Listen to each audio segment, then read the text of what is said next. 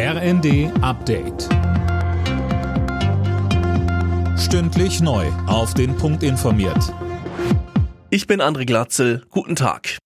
Die ersten Bundesländer schaffen die Maskenpflicht im ÖPNV ab. In Bayern fällt die Corona-Regelung am Samstag, in Sachsen-Anhalt bereits übermorgen.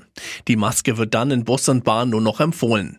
Sachsen-Anhalts Ministerpräsident Haseloff sagte, Wir müssen einfach für uns äh, konstatieren, dass eine völlig neue Covid-Verordnung derzeit nicht begründbar ist, weil eben auch keinerlei Überbelastung des Gesundheitswesens mit diesem Krankheitsbild nicht nur besteht, sondern auch zu erwarten ist.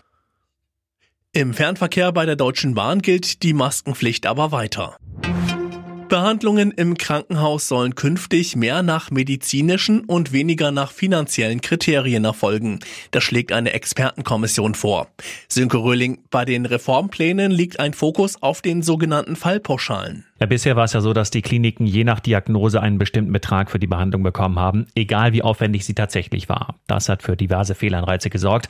Einmal, dass Patienten möglichst günstig versorgt werden und zum anderen, dass teils unnötige OPs gemacht werden, weil sie viel Geld einbringen. Insgesamt klagen die Kliniken aber über einen enormen Kostendruck und der soll jetzt genommen werden. Wann das System kommt, ist noch offen. Die Expertenkommission schlägt aber vor, es über einen Zeitraum von fünf Jahren schrittweise einzuführen. Baden-Württembergs Innenminister Strobel geht nach dem Angriff auf zwei Kinder in Illerkirchberg nicht von einem politischen oder religiösen Motiv aus. Eine 14-Jährige war gestern auf dem Schulweg getötet, ein weiteres Mädchen schwer verletzt worden. Der mutmaßliche Täter wurde festgenommen. Boris Becker soll schon nächste Woche freikommen. Das berichtet der britische Mirror. Demnach wurde der 55-Jährige für ein Schnellverfahren zugelassen, bei dem ausländische Häftlinge in ihre Heimatländer entlassen werden. So sollen die britischen Gefängnisse entlastet werden.